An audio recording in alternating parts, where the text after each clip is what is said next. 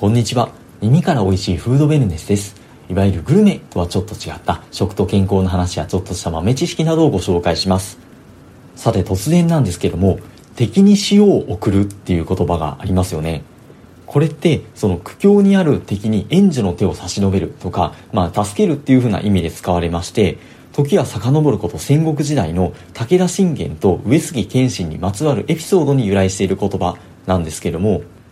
武田信玄というと甲斐の国、まあ、現在の山梨県とかあとはまあ信濃の方とかにも、まあ、その主に内陸の方に領地を持っていた、まあ、戦国きっての武将なんですけども、まあ、その甲斐の国とその近隣の駿河の国と相模の国の三国同盟っていうのが結ばれていたものが1567年に崩れてしまってその駿河の国の今川氏と相模の国の北条氏がま組んでその甲斐甲斐の国の武田信玄に塩を売ることを禁止したっていう塩止めっていうものが行われたんだそうです。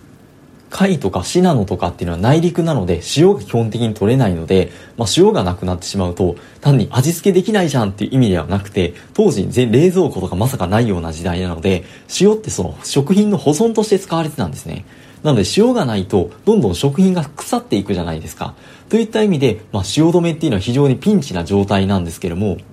そんな時に当時武田信玄の最大のライバルとも言われていた越後の国、現在の新潟県の上杉謙信がその武田信玄の領地の領民の窮状を察して武田信玄宛てに、まあ、その塩を送ってあげたっていうふうなまあ話がありましてこれが敵の弱みとかに決して透け込んだりしないその上杉謙信の,、まあその義理人情を象徴する美談として、まあ、現在も語り継がれていたりします。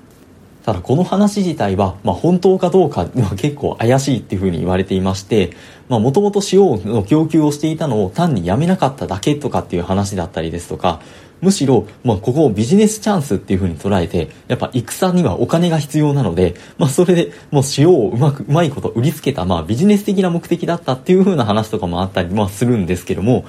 まあ、それは一旦脇に置いておくとしまして、この塩を受け取った側の武田信玄なんですけども、まあ、戦国きっての武将なんですけども、戦死をしたっていうわけではなくて、その死因が病死だったっていうふうに言われています。何の病気が原因だったかっていうのも諸説あるんですけどもその当時の記録からは胃がんではないかっていう説も一つ有力視がされていますここから話を若干無理やりに持っていくんですけどもところでこの胃がんっていうのは、まあ、日本人とか特にまあ東アジアの地域に突出して多いっていうふうに言われていましてで、まあ、胃がんの原因としてよく知られるのはピロリ菌っていうまあ細菌ですよね。ただそれ以外にもこの塩分の取りすぎっていうのが、まあ、胃がんの原因にもなっているっていうふうにも言われたりしています。実際に過去に日本でも男女合計約4万人の対象に生活習慣に関するアンケートを行った後に、まあ、10年以上もの間追跡調査を行って食塩摂取量と胃がんのリスクをまあ調査したっていう研究があります。それによるとこの食塩の取っているグループを合計5つに分けた場合に最も少ないグループの人たちに比べてその4番目に多かった人たちと一番多い5番目に多かった人たちの胃がんの発症リスクっていうのが2.2倍から2.3倍高かったっていうふうな結果になっています。今でこそ塩辛い食品の摂取が多いと胃がんの発症リスクが高くなるっていうのは言われたりしているんですけどももしこの戦国時代当時の上杉謙信がこのことを知っていてあえて武田信玄に塩を送ったんだとするとものすごい策略家ですよね。もちろん完全に妄想の世界ではあるので あの上杉謙信ファンの方には大変申し訳ございません。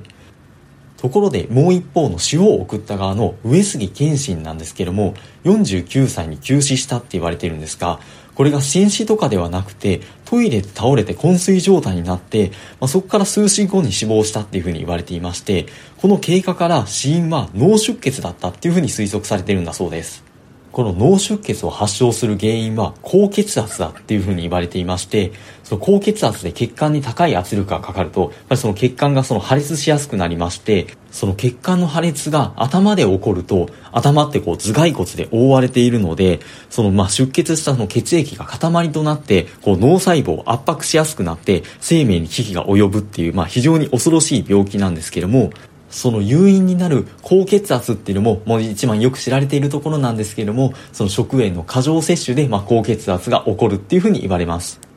今でこそ、癌とか脳卒中っていうのはもう日本の国民病っていうふうに言われて、まあ、それでお亡くなりになる方も非常に多いんですけれども、この当時戦国時代とかだったら、この癌とか脳卒中とかで亡くなるような方っていうのは基本もう偉い人だけで、基本的に当時の庶民とかっていうのはむしろまあ食べ物に苦しんでいる。なのでまあ低栄養とか、まあまあ単純に怪我とか感染症とかで亡くなる人が多かったっていうふうに言われていて、もちろん真実のほどはわからないんですけども、その意味では武田信玄とか上杉謙信っていうのも、まあ、その食事が原因で、まあ、亡くなったっていう風な可能性も考えられなくはないので、やっぱり、まあ、その現代人としても、まあ、その歴史から無理やり学ぶと言いますか、その減塩の大切さっていうのを改めて感じると言いますか、減塩って非常に大きなテーマなので、まあ、今後も改めて何回かお話しできればと思うんですけれども、その触りのエピソードとして今回ご紹介をさせていただきました。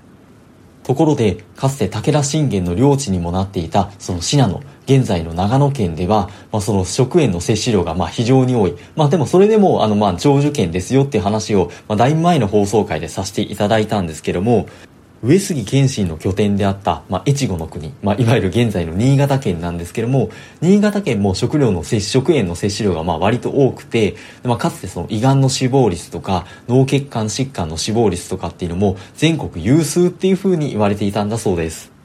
こんな新潟県では2009年から新潟減塩ルネサンス運動っていう県を挙げた取り組みを開始したらしくてですね、まあ、ちょっとなぜルネサンスなのかはちょっとわからないんですけれども、まあ、その食塩摂取量1日 1g の減少ですとか、まあ、野菜の、野菜の摂取量を増やしましょう。まあ、あの、カリウムの摂取を増やしたいということですかね。まあ、そういったところをま掲げていまして、そのホームページとかを見ても、まあ、あの、麺類の汁はなるべく残すようにしましょうとか、まあ、漬物とかはなるべく少量にしてできれば浅漬けにしましょうですとか、醤油とかソースとかはかけるんじゃなくてつけて食べましょうみたいな、まあ割とよく言われるところではあるんですけれども、その減塩の呼びかけっていうのを行っています。